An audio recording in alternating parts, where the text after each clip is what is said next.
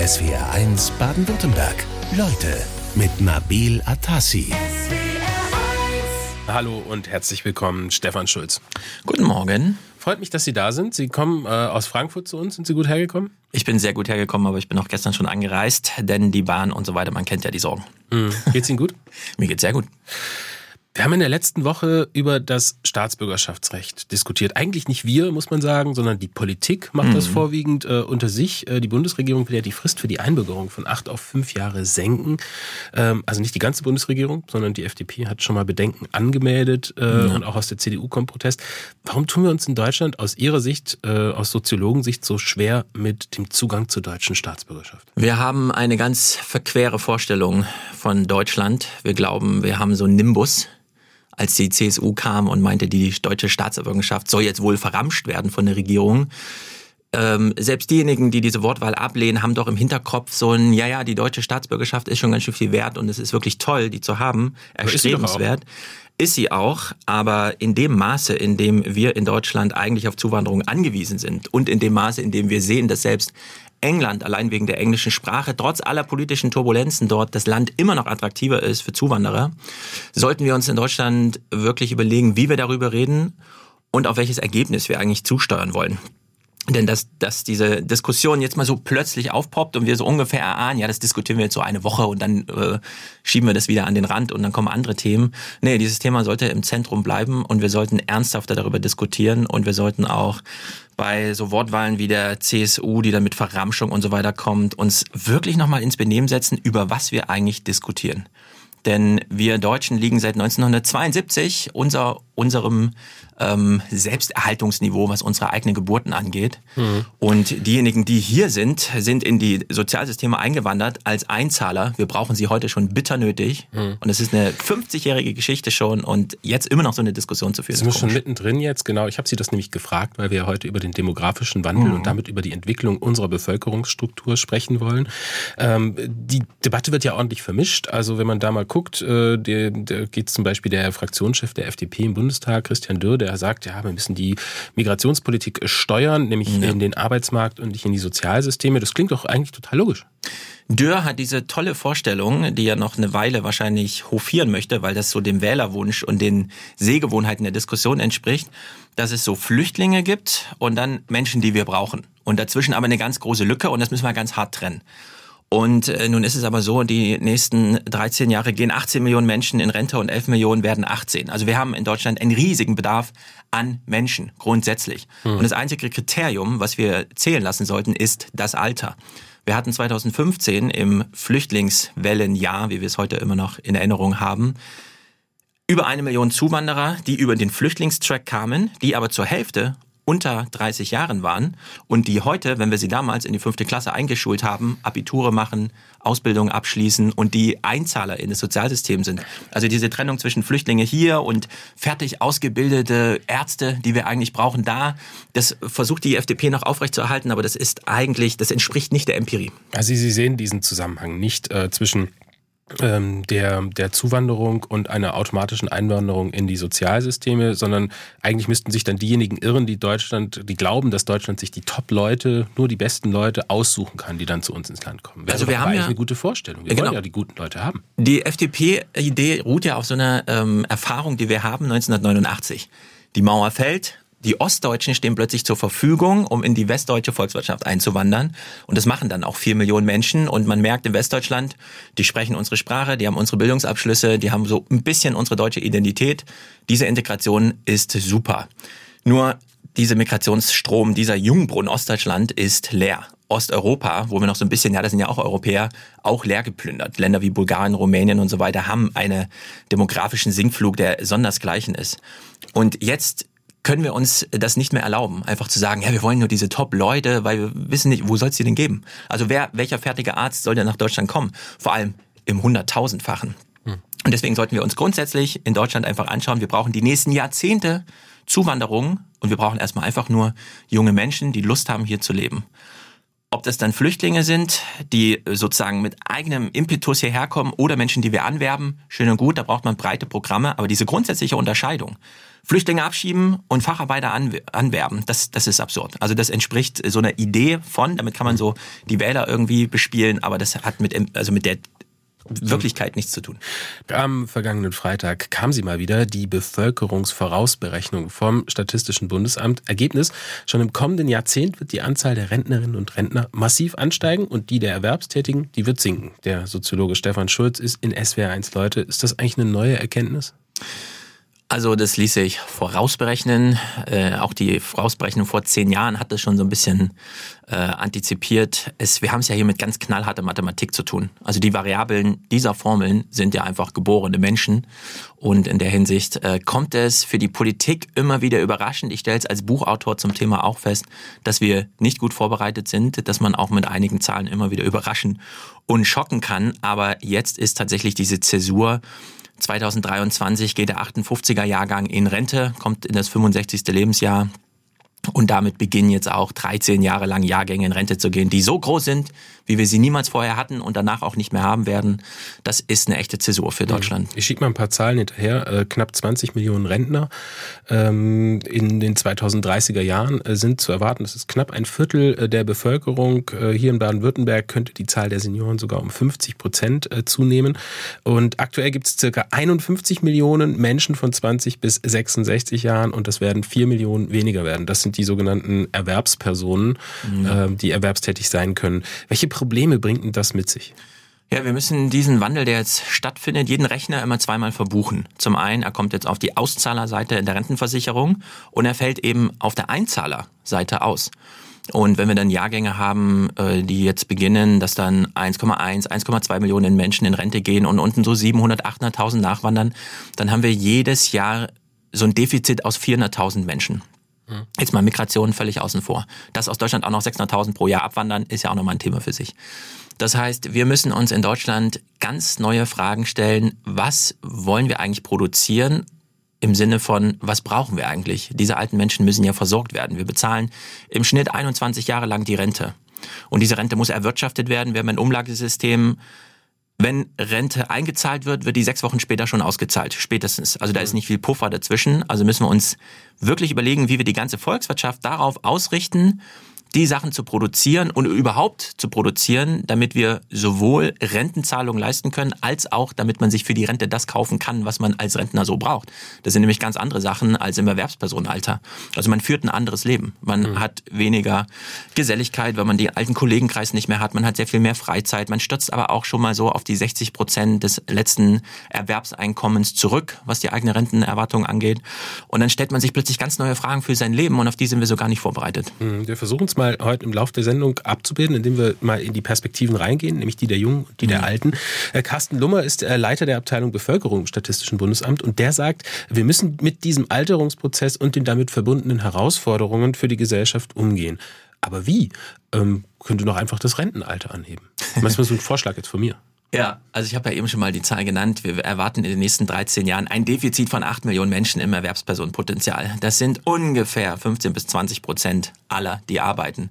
Wenn wir jetzt sagen, diese 15 bis 20 Prozent wollen wir ausgleichen durch längere Lebensarbeitszeit, müssten wir ja 15 bis 20 Prozent länger arbeiten. Dann führen wir aber keine Diskussion über 67 Jahre Renteneintrittsalter, sondern 72 oder 73. Mhm. Was wir allerdings sehen ist, Rekordzahlen, Menschen gehen sehr gerne früher abschlagsfrei in Rente. Sie sitzen in den Amtsstuben und klären das in mehreren Terminen, wie das denn möglich ist, ein paar Monate früher in Rente zu gehen. Also längere Lebensarbeitszeit ist völlig ausgeschlossen und wir müssen auch als Gesellschaft sagen, die Menschen, die in Rente gehen, haben genug gearbeitet. Deutschland ist ein unfassbar reiches Land. Äh, alles, was wir brauchen, um diese Menschen zu versorgen, wurde erarbeitet. Hm können uns jetzt Verteilungsfragen stellen. Aber den Alten jetzt nochmal mehr Produktivität und längere Arbeitszeit und so weiter zuzumuten, ist eigentlich der falsche Weg. Diejenigen, äh, die etwas älter sind, die werden sich auf jeden Fall noch daran erinnern, an den damaligen Bundesarbeitsminister Norbert Blüm, der aus den 80er Jahren, der hat gesagt, die Renten sind sicher. Diese Aussage ist ja inzwischen so eine Art Klassiker, dass die Renten heute nicht mehr sicher sind. Das ist eigentlich Konsens inzwischen. Soziologe Stefan Schulz in SWR 1 Leute. Äh, was tun wir eigentlich wirklich dagegen? Also ist der Generations Generationenvertrag, den wir mal geschlossen haben, ist der faktisch gescheitert?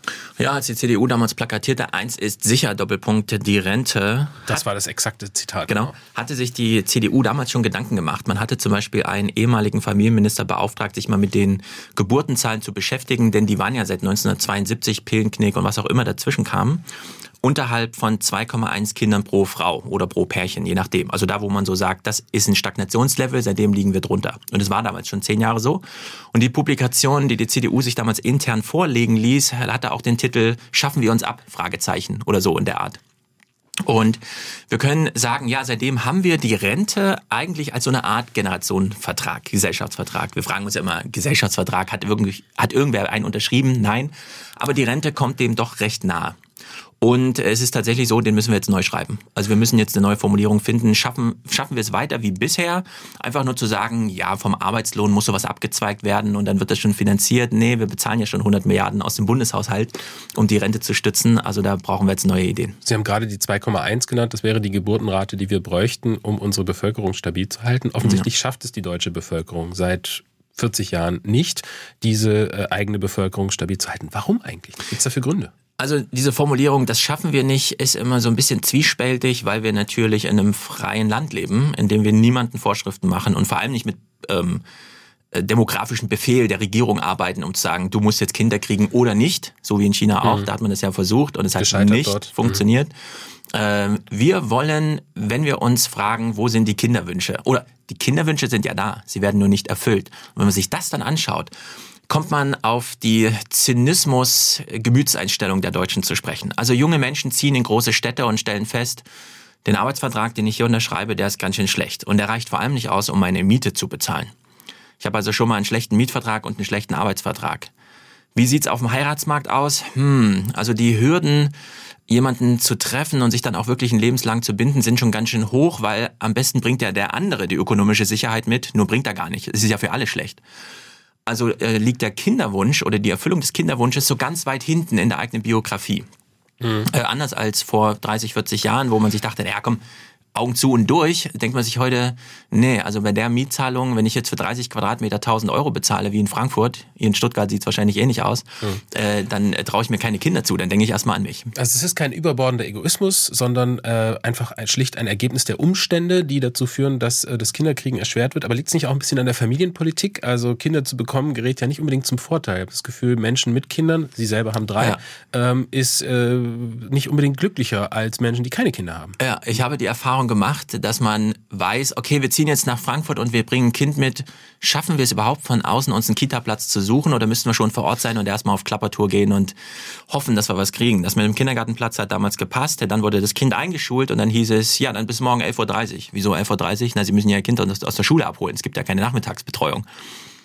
Also haben sich erstmal die Eltern zusammengeschlossen und haben gesagt, okay, Montag sind die Kinder alle bei dir, Dienstag bei dir, Mittwoch bei dir. Also man gründet so Schicksalsgemeinschaften, mhm. um auszugleichen, was Stadt oder Staat, in dem Falle Stadtschulamt, wer auch immer dann zuständig ist, nicht schafft. Man hat dann über den Förderverein eine Nachmittagsbetreuung gegründet, also die Eltern selber müssen die Initiative tragen, die dann den Förderverein äh, überhaupt, also die Eltern rutschen so in die Arbeitgeberrolle auch äh, für die Nachmittagsbetreuung rein. Das ist alles ziemlich irre in Deutschland. Und naja, irgendwann äh, stellt sich dann so rein, ja gut, die Stadt unterstützt dann auch und irgendwann hat man dann die Nachmittagsbetreuung. Aber das ist ein ganz schöner Höllenritt und zwar für sehr viele Menschen. Und dass man sich da alle Sachen dreimal überlegt, insbesondere wenn man die Geschichten von anderen hört und sich dann überlegt, will ich mir das auch zumuten? Also da äh, haben wir es wirklich sehr schwer, wir bräuchten jetzt eigentlich mal eine Familienpolitik, die das mal gesamtheitlich in den Blick nimmt. So wie wir bei Klimapolitik einfach sagen, alles, was irgendwie mit Klima zu tun hat, packen wir jetzt in so ein Klimapaket. Mhm. Bräuchten wir das eigentlich auch bei der Demografie. Wir bräuchten jetzt so Demografiepakete als Gesetze, wo man mal so ganzheitlich sich alles anschaut, weil ja, der Wohnungsmarkt, der Arbeitsmarkt und so weiter, das hat alles mit Rentenzahlung am Ende zu tun. Und mhm. äh, das sollten wir mal angehen. 39 Jahre alt, Akademiker, Familienvater von drei Kindern im Schulalter, mhm. wohnhaft in einer deutschen Großstadt. Das ist unser heutiger Leutegast, äh, Stefan Schulz, Soziologe. Herr Schulz, sind Sie damit ein typischer deutscher Staatsbürger? Äh, in manchen Belangen schon. Ich finde es aber auch erstaunlich, wie weit wir uns dann doch separieren, sobald die Schule rum ist. Schule ist ja noch so ein Einheitstiegel, da trifft man sich, aber ich habe zum Beispiel ganz, also ich habe nicht keinen Kontakt, aber wenig zu Nicht-Abiturienten. Das ist ganz erstaunlich. Ich habe da mal drauf geachtet, als ich so drüber schrieb. Äh, es ist dann doch so eine Akademikerblase. Ich versuche es aber jetzt ein bisschen aufzubrechen. Wie machen Sie es? Äh, indem ich zum Beispiel mir Aktivitäten suche, bei denen nicht im Vornherein klar ist, wer nimmt denn da eigentlich teil und wer teilt die Interessen. Sondern man hat dann so Nachmittagsunterhaltung. Sehr viel kommt auch über die Kinder. Also jetzt sind meine Kinder nicht mehr in dem Alter, wo man auf den Spielplatz geht, aber es gibt so ein paar Aktivitäten, bei uns zum Beispiel der Faschingsverein oder Karnevalsverein, äh, wo man sich dann untereinander trifft. Äh, es, äh, ich habe aber festgestellt, man muss sich aktiv drum kümmern, dass man so ein bisschen seine eigene sozialökonomische Blase verlässt. Mhm. Ähm, typisch deutsch war das Stichwort. Äh, Peter Kopp äh, hat uns zugehört äh, und äh, unsere Ausführungen von vorhin äh, und sagt, es kommt mal wieder ganz klar heraus, äh, typisch deutsche Staat, ähm, Auffassung, der Staat soll es regeln, zum Beispiel Kitas und so weiter. In anderen Ländern regeln es die Menschen und der Staat gibt nur den Rahmen vor. Ja, das ist immer so eine Sache. Der Staat gibt den Rahmen vor. Ähm, in den Niederlanden äh, reicht's ja mit der Rente. Da haben die Leute eine Rentenerwartung von teilweise 101 Prozent statt 60. Wie macht man das dort? Äh, ja, die Leute klären es unter sich. Da hat nämlich der Staat einfach gesagt, wir geben den Rahmen vor und plötzlich hieß es, 70 Prozent der Renten müssen von den Unternehmen erwirtschaftet werden. Und zwar nicht als Abzweig über die Lohnauszahlung, sondern wirklich die Unternehmen müssen der Betriebsrenten garantieren und so weiter. Mhm. Und das sind alles so staatliche Eingriffe, die ja möglich sind. Ich finde es erstaunlich in Deutschland, dass wir ähm, so eine Ansicht haben, ja, da soll sich der Staat mal raushalten. Der Staat hält sich aus ganz schön vielen raus, weshalb es zum Beispiel gelang, in den letzten zehn Jahren drei Billionen Euro auf dem Wohnmarkt äh, von jung nach alt, von arm zu reich, einfach nur weil sich die Immobilienpreise so entwickelt haben, umzusortieren. Und wenn ich jetzt sage, ja, der Staat sollte sich mal darum kümmern, dass von den drei Billionen, die ja irgendwo gelandet sind, vielleicht ein bisschen was als Rentenzahlung oder überhaupt Sozialstaat wieder zurückwandern aus den Eigentumstiteln, die diese Vermögenden haben, dann heißt es dann immer gleich, ja, ja, der wird wieder gefordert, das. Mhm. Nee, nee, wir müssen da genau schauen, um was es geht. Da geht es jetzt um Umverteilung äh, von Vermögen, ist auch wieder ein anderes eigenes Thema. Ähm, Sie selber sind geboren in Jena. Ähm, Ihre Schulzeit fällt so in die Wendezeit? Genau, ungefähr. ich wurde 89 eingeschult, bin also nicht mehr Pionier geworden, aber habe die Wende dann als Schüler schon erlebt. Damals hat der Staat sehr viel geregelt in der DDR. Ähm, Sie sind äh, dann in der ehemaligen, Sie sind dann im Osten der Republik aufgewachsen, nehme ich mal an, so in der Nachwendezeit. Ja. Äh, und da gab es ja damals auch äh, eine Überal also die Überalterung kam ja, nachdem die Jungen dann alle weggegangen sind dort. Haben Sie das eigentlich damals während Ihrer Jugend ge gespürt, gemerkt? Konnte man das merken? Also Jena gilt als Stadt immer noch so ein bisschen als München des Ostens und zwar zu Recht. Es ist eine kleine Metropole, in die zu 20, 25 Prozent aus Studenten besteht. Es ist also nicht typisch Ostdeutschland. Ich merke aber heute an mir, wenn ich immer mal wieder nach Jena zurückfahre oder kürzlich war ich in Erfurt und ich komme dann so dieses, durch dieses Thüringer Land, durch die Dörfer und so. Das ist Tristesse. Äh, es ist nicht nur, weil es in meinem Buche steht, sondern da kann man es dann auch erleben, die älteste Region der Welt nirgendwo fand so viel Abwanderung statt, weil man sich wirklich dachte, das ist meine Sprache, das sind irgendwie meine Leute, ich gehe jetzt rüber, ich mache rüber und das haben sehr viele gemacht, ich ja dann auch irgendwie im Laufe meines Lebens. Und äh, da sind Länder zurückgelassen, die ähm, ja, wie soll man sagen, das ist, äh, also wir sind wirklich die Pioniere dieses Altwerdens und die Ostdeutschen allen mhm. voran. Und Sie haben es damals auch miterlebt, selber also in Jena nicht so richtig selber miterlebt. Was ich miterlebt habe, ist, dass so ein Abiturjahrgang wie meiner ein Jahr später komplett überall zerstreut ist, aber nicht mehr in Jena. Also man trifft sich wirklich nur noch zu Weihnachten zu Hause. Dass das nicht normal ist, habe ich dann erst festgestellt, wenn ich unter Westdeutschen war, wie die so darüber reden, dass die sehr viel heimatverwurzelter ja. sind, weil sie immer wissen, da sind meine Freunde noch. Während ich weiß, also meine Schulkameraden, die sind überall, aber nicht in Jena zu finden. Sie sind ja selber dann auch weggegangen, haben in Bielefeld studiert, leben jetzt in Frankfurt, also sind dann auch praktisch weggegangen. War das normal bei Ihnen dann in der Jugend? Ich habe dieses Metropolenhopping gemacht wie so viele. Also für, für, also ich, für mich kam das immer normal vor. Äh, diese Art der Mobilität ist jetzt nicht ländergrenzen überschreitend, aber doch schon erheblich im Vergleich zu vielen westdeutschen Biografien, die dann doch noch ein bisschen verwurzelter sind. Wir schauen mal ein bisschen in die Zukunft, müssen wir aber eigentlich gar nicht, weil die Probleme ja heute schon bestehen. Nämlich die Probleme, die eine alternde Gesellschaft mit sich bringt. Welche sind das denn? Alternde Gesellschaften brauchen andere Versorgungsgüter und Dienstleistungen. Als die Rentner, die jetzt zu erwarten sind, jung waren, hat man ihnen die größten Gebäude Europas gebaut, weil man wusste, das werden bestimmt mal Studenten. Also hat man Wir der größte jetzt von Universitäten, oder? Genau, in den 70er Jahren, also als die Babyboomer, die jetzt in Rente erwartet werden, damals Kinder waren, hat Deutschland nicht darunter gelitten, dass man sagte, oh, da sind ganz schön viele Kinder, die müssen wir ja versorgen, die tragen ja gar nichts bei zum volkswirtschaftlichen und so weiter. Und man hat sie gerne versorgt, man hat sich auf sie gefreut, man hat sich auf sie eingestellt, man hat sie in Universitäten hingestellt. Ich komme ja selber aus einer Uni Bielefeld, Europas größtes Gebäude nach Francescos äh, äh, äh Präsidentenpalast. Und es ist erstaunlich, Information, ja, was man damals konnte. Und warum bereiten wir uns jetzt nicht drauf vor? Wir brauchen doch neue Mobilität, neue Essensversorgung, vielleicht auch neue touristische Angebote. Wir brauchen neues Community Management. Wir brauchen eine Bäckerei, wo man einfach mal hingeht und sich mit jemandem trifft für drei Stunden, ohne dass man da zehn Euro ausgibt, sondern vielleicht nur drei und lauter solche Sachen. Genau, das sind alles so Schlagworte. Ich würde es mal gerne an ganz konkreten Beispielen ab. Sie haben gesagt, eine Bäckerei, wo man sich trifft. Einsamkeit, soziale Isolation. Ja. Das ist ein großes Problem. Ja, wir haben eine Freundschaftsrezession. Also wir erleben nicht nur weniger Geld gerade, sondern es sind auch weniger soziale Verbindungen, die die Menschen so eingehen. Corona hat da viel beigetragen. Und warum gibt es in den Stadtteilen, die wir haben, wo die alten Menschen leben, nicht einfach eine Bäckerei, wo man hingeht und weiß, da kann ich meine Zeit verbringen. Zum Beispiel, weil ich selber Backdienst habe. Nächsten Dienstag 17 Uhr mit meiner Freundin so und so. Und dann sind wir halt dafür zuständig, für alle zu backen. Wir haben solche Konzepte immer, was weiß ich, so in Ferienlagern oder so im Tourismus, dass es da einfach so Programme gibt. Da hat man halt mittwochs eine Stunde irgendwas. Warum haben wir das nicht im Alltag integriert? Wir haben mhm. doch Menschen mit unendlich viel Zeit, die Geselligkeit brauchen, die von sich in Deutschland sagen, völlig zu Recht, sie haben zu wenig Geld. Was würden sie mit mehr Geld machen? Sich Geselligkeitsmomente kaufen. Und warum können wir das nicht einfach staatlich oder auf kommunaler Ebene organisieren? Ist das nur ein Problem der älteren Menschen oder ist das auch ein Problem der Jungen? Das zieht sich ja tatsächlich durch alle äh, wir, äh, Generationen. Wir haben ja Schüler, die nicht so richtig aus dem Homeschooling rausgekommen sind, weil das Vereinsleben zum Beispiel noch nicht so richtig wieder funktioniert. Wir haben Studenten, die viel zu spät in ihren Studienorten ankommen und eigentlich schon wieder biografisch weiterziehen, also jetzt auch nicht noch äh, groß äh, Freundschaften begründen und so weiter oder sich im, was weiß ich, Unisport anmelden und der ganze Kram. Äh, wir haben eine völlig überarbeitete äh, junge Millennial-Generation, so zwischen 25 und 45, die jetzt, wo man sich zu spät Kinder zugetraut hat, Windeln kaufen muss für die Kinder, aber auch schon für die Eltern, weil sie so langsam ins Pflegealter aufrücken.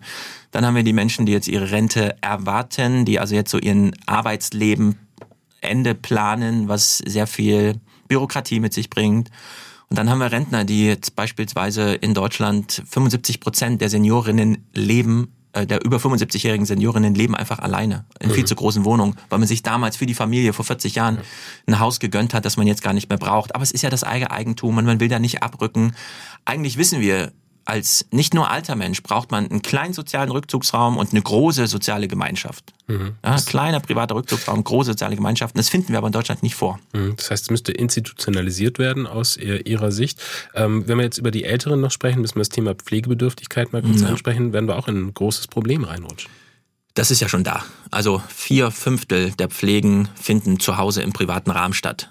Mhm. Wenn man da besondere Hilfe braucht, kennt man mittlerweile so Migrationsströme. 400, 500, 600.000 polnische Frauen leisten in privaten Rahmen Deutschland Pflegedienst. Dann kam das Bundesarbeitsgericht und hat gesagt, da ist aber Mindestlohn fällig. Das stürzt sehr viele Familien in Krisen, weil sie einfach 1000 Euro pro Monat für die Pflege der Schwiegerväter oder wie auch immer aufbringen können, aber nicht zweieinhalbtausend Euro. Aber Pflege professionell gibt's für die auch nicht. Also äh, wir haben ein echtes Problem. Und ja, das Pflege, also wir werden ja älter und das ist ja auch gut, aber wir werden nicht gesund älter, sondern äh, die Pflege, äh, also das, das ist eine wirklich Katastrophe. Da mhm. sehen wir wirklich erst die ersten äh, Einflüge in dieses Problem, aber das wird sich wirklich strapazieren.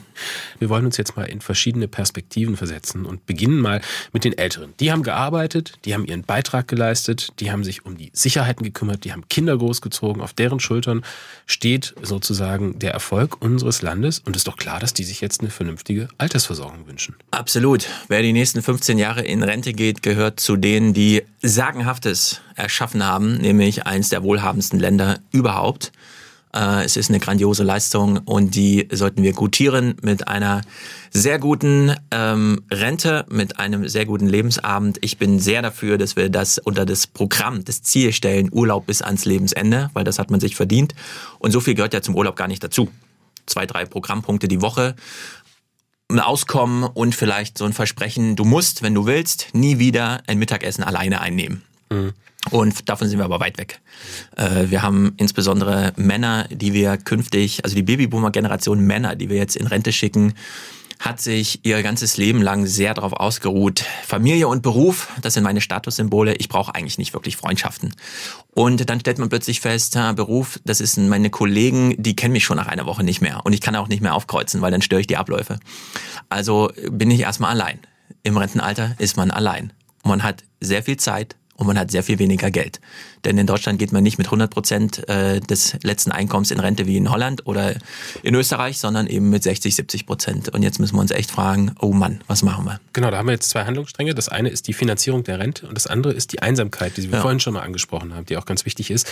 Und äh, um diese Einsamkeit zu, ähm, sage ich jetzt mal, behandeln, nenne ich es jetzt einfach mhm. mal, ähm, ist das nicht eine Aufgabe, die eigentlich auch die Familie erfüllen müsste? Also wo sind denn die Familien, die sich dann um ihre Alten kümmern oder tun sie das nicht? Ja, meinen wir dann die Kinder, von denen wir sagen, du kümmerst dich ja schon um die Enkel und lebst wahrscheinlich auch woanders. Also bist weggezogen. Es gibt ja gar nicht mehr diese Nähe, dass man sich so über den Weg läuft. Also man begegnet sich nur ein paar Mal im Jahr, so im Durchschnitt in Deutschland. Nee, ähm, es ist eine staatliche Aufgabe, so wie auch Kindererziehung. Dass wir in Deutschland 100.000 Schulabgänger ohne Schulabschluss haben, ist ja nicht ein Versagen der Familien, sondern der Politik. Hm. Dass wir jetzt sehr viele Rentner haben, die sehr einsam im Rentenalter sind, ist ein Versagen der Politik und nicht der Familien. Wir können nicht alles den Familien aufbürden, nur weil wir einfach glücklich sind, dass sie da sind. Die Politik macht sich immer zu einfach. Es kommt ein Coronavirus und eine Pandemie, dann machen wir mal Homeschooling und Homeoffice. Als ob das ginge, einfach den Familien zu sagen, ja, mach das mal zu Hause, was wir jetzt nicht mehr leisten können. Nee, das sind alles staatliche Aufgaben, die wir jetzt erbringen müssen. Gut, angenommen, hypothetisch, der Staat könnte diesen Aufgaben nicht nachkommen. Ähm, kann er ja auch nicht. Ja. Äh, was ist denn äh, mit Ehrenamt? Ja, also der Bundespräsident führt ja gerade seine Deutschlandtour und wirbt da immer dafür, die jungen Leute doch mal, ne, wenn sie ihre Ausbildung fertig haben, nee, die jungen Leute brauchen wir als Erwerbsperson. Also wir können nicht einen 700.000 starken Jahrgang jetzt auch noch rausnehmen aus einem Jahr Erwerbspersonenpotenzial. Das ist absurd. Aber wir können sehr viel 65-Jährige, die neu in Rente kommen, nicht zwingend da reinstecken, aber wir können ihnen richtige Angebote machen. Mhm. Frauen gehen sehr gerne in Kindergärten und sind dort Ersatzomis für eine Stunde und lesen einfach vor. Insbesondere, wenn Sie wissen, ich habe da keinen Erziehungsauftrag, es kommt auch nicht auf mich eine Verantwortungsrolle zu, sondern nur Programm, inhaltlich. Ich kann Spaß haben, solange es mir Spaß macht und dann verabschiede ich mich wieder. Und das hilft in den Kindergärten schon extrem viel aus. In Frankreich werden Kindergärten und Altenheime nur noch zusammengebaut. Da fängt man gar nicht an, nur einen Kindergarten zu planen und nicht auch noch ein Altenheim in Sichtweite. Das ist in Deutschland noch total entgrenzt, das verstehe ich überhaupt nicht. Und eigentlich brauchen wir ganz komplett neue Innenstädte. Wir brauchen ein neues Konzept fürs Wohnen. Wir haben, die ganz, wir haben ganz Deutschland nach Singles und Familien eingeteilt. Senioren gibt's da gar nicht. Senioren, die einfach zwei, drei Stunden am Tag Geselligkeit brauchen, aber nicht eine ganze Familie im Nachbarzimmer schon haben wollen. Das ist alles nicht vorgesehen. Und äh, die Bauwirtschaft kennt das auch noch so gar nicht. Und jetzt hat sie eh Finanzierungsprobleme und so weiter. Aber wir sollten es jetzt mal ernsthaft annehmen, damit wir so in fünf Jahren soweit sind, Planung abzuschließen und dann, wenn der 2029er Jahrgang in Rente kommt, sollten wir eigentlich bereit sein und denen dann echte Angebote machen. Und ich bin sehr dafür, Urlaub bis ans Lebensende. Das sollte eingefordert werden, das sollte das politische Programm sein. Wir sind bei SWR1 Leute und haben eine Nachricht bekommen von äh, Heike, der SWR1 Hörerin, und die sagt, guten Morgen, äh, zum Thema Einsamkeit. Bäckereitreff ist eine Idee, aber warum kommen nicht äh, nur ältere Menschen in die öffentlichen Bibliotheken? Denken, das ist niederschwellig und es gibt keinen Konsumzwang. Treffpunkt für Jung und Alt, äh, Veranstaltung und nettes Personal. Gute Idee, oder? Das ist eine sehr gute Idee. Eine sehr gute Idee haben wir auch gerade in den Nachrichten gehört. Wenn in Konstanz man ab sofort mit einem Peter Pan-Ticket für ein Euro ins Theater gehen kann und man geht einfach zur Kasse und sagt, ich brauche ein Peter Pan-Ticket. Das muss gar keiner erfahren und man muss auch kein Dokument mitbringen, wo das nochmal begründet wird. Äh, dann geht man doch sehr gerne ins Theater und ein Theater hat ja auch ein Foyer und das kann man vorher und nachher auch nochmal bespielen und sich darüber austauschen. Und für einen Euro kann man auch mit Freunden hingehen. Ja, wir brauchen sehr viel mehr solcher sozialen Begegnungsstätten, wo man einfach nur hingehen kann, wo es keine Verpflichtung gibt, wo einfach nur Angebote gemacht werden. Äh, die sollten wir alle mal durchdenken. Ich habe in meinem Buch ein paar aufgezählt. Wir sollten noch ein paar Bücher schreiben, in denen einfach nur inspirativ, vielleicht auch, weil es schon ein paar Sachen in Deutschland gibt, von denen man einfach mal erfährt, und an sich sagt, wieso gibt es das in meiner Stadt nicht? Vielleicht kann ich sogar selber mit begründen. Das ist ja auch noch eine Idee. Ich bin jetzt neuerdings in Frankfurt so auf Wohnzimmerkonzerten und so weiter. Das, es gibt unendlich viele Sachen und die werden wir alle brauchen. Wir kommen jetzt mal, weil wir noch bei der Perspektive der äh, Rentnerinnen und Rentner im Land sind und die, die es vielleicht noch werden, äh, demnächst, nämlich die Babyboomer-Generation, äh, die kommt jetzt, da sind wir natürlich automatisch bei der Finanzierung. Und da haben wir jetzt auch sehr, sehr viele Rückmeldungen von unseren Hörerinnen und Hörern. Und da ist ein Einwand immer wieder mal. Also Sie haben ja gesagt, Urlaub bis ans Lebensende. Mhm. Für viele ist das, äh, für viele Rentner auch, äh, klingt das fast schon ironisch, denn die müssen äh, sich vor Altersarmut schützen. Die müssen dazu verdienen, um nicht in die Grundsicherung zu rutschen. Und da fragt jetzt Peter aus Eberbach zum Beispiel, inwieweit ist denn der, der Gesetzgeber oder die Politik darauf vorbereitet, dass Rentner auch dazu verdienen müssen? Also der Gesetzgeber hat gerade erst neu erschaffen das Recht, dass jeder Rentner, solange er möchte, so viel hinzuverdienen kann, wie er möchte, ohne dass es auf die eigene Rentenzahlung ein Minusauswirkungen hat, äh, was ja erstmal bedeutet, okay, auch Rentner dürfen jetzt Produktivität beisteuern. Das ist natürlich das eigentliche Anliegen, um das es geht. Also Rentner dürfen arbeiten, aber das Problem ist natürlich, viele Rentner müssen arbeiten. Die Durchschnittsrente in Deutschland ist dreistellig. Das ist ein Skandal für sich. Ähm, die Rentenkassen sind nicht sehr voll und sie haben auch nicht sehr viel Puffer. Was wir brauchen, sind neue Finanzierungsquellen. Und Deutschland ist ein sehr reiches Land. Wir haben so viel Geld wie fast kein anderes Land auf der Welt. Und jetzt ist nur die Frage, wie verteilen wir es? Und äh, jetzt haben wir schon über 100 Milliarden aus dem Bundeshaushalt. Der Bundeshaushalt kennt viele Quellen, nämlich alle, die dem Staat zur Verfügung stehen. Es muss nicht nur die Lohnarbeit sein, wo man so Sozialbeiträge abknapst, sondern wir können auch von den 400 Milliarden, die jedes Jahr jetzt vererbt werden, mhm. mehr als 8 Milliarden, die derzeit das Erbschaftssteueraufkommen sind, abzwacken. Es können auch 30, 40, 50, 60 oder 80 Milliarden sein, also zehnmal mehr, als wir jetzt Erbschaftssteuer haben.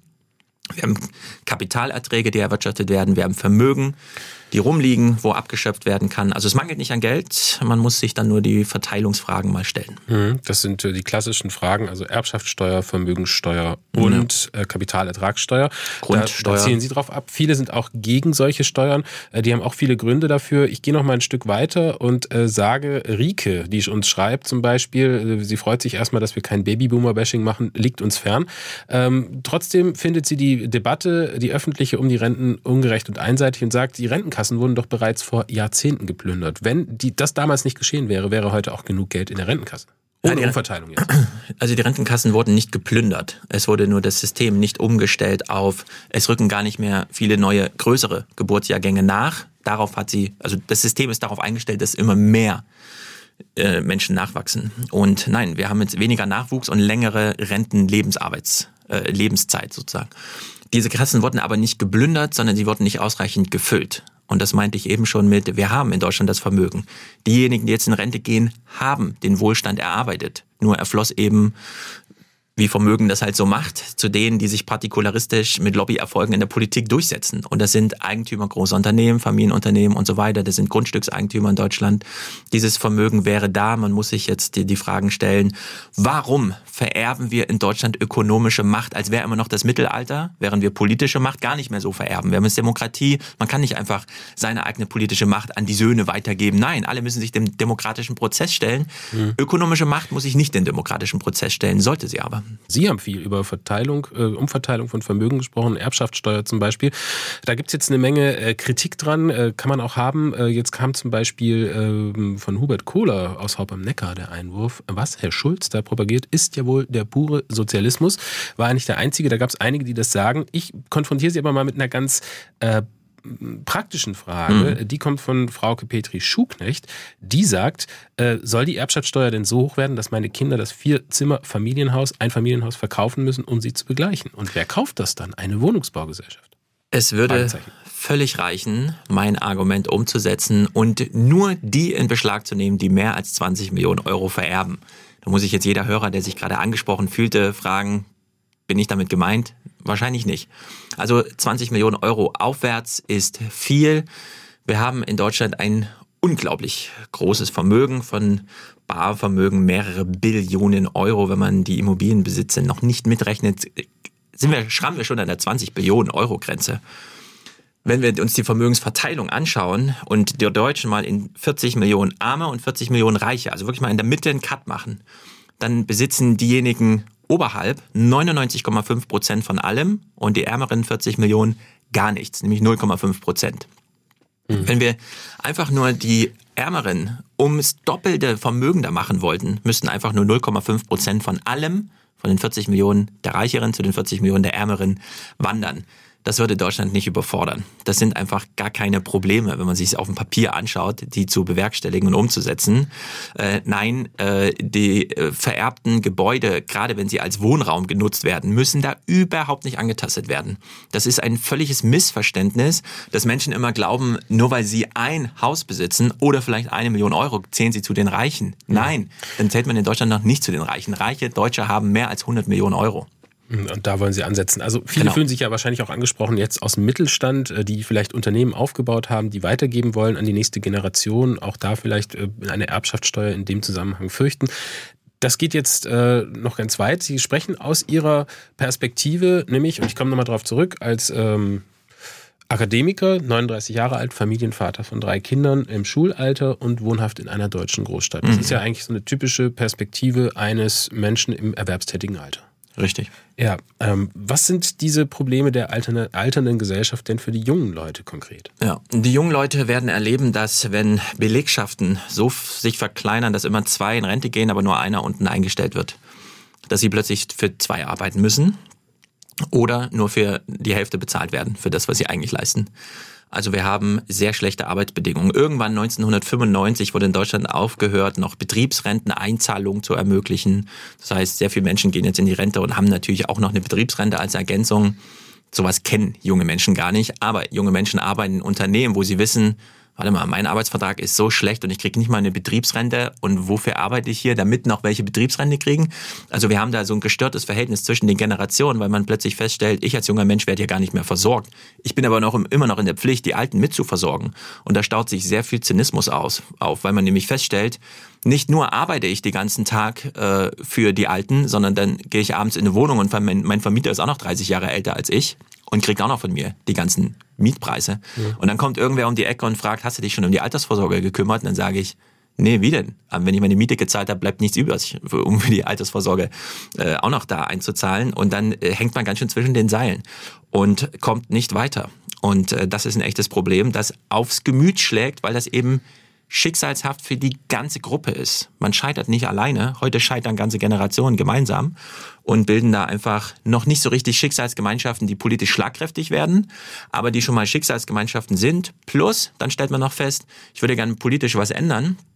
Aber selbst nachdem ich zum dritten Mal an der Bundestagswahl teilgenommen habe, Als gehöre Wähler. ich, als Wähler, gehöre ich immer noch zu den jüngsten 10 Prozent.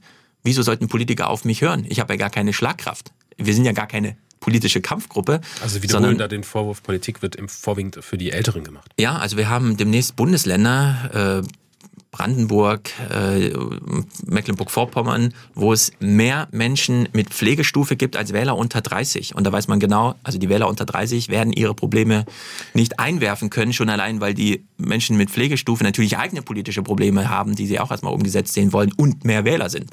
Also ich fasse mal zusammen an der Stelle, wir brauchen eine gemeinsame und sehr große Anstrengung, um dieses sehr komplexe Problem des demografischen Wandels zu suchen. Stefan Schulz, vielen Dank für Ihren Besuch in SWR1, Leute. Danke für die Einladung. SWR1 Baden-Württemberg. Leute, wir nehmen uns die Zeit.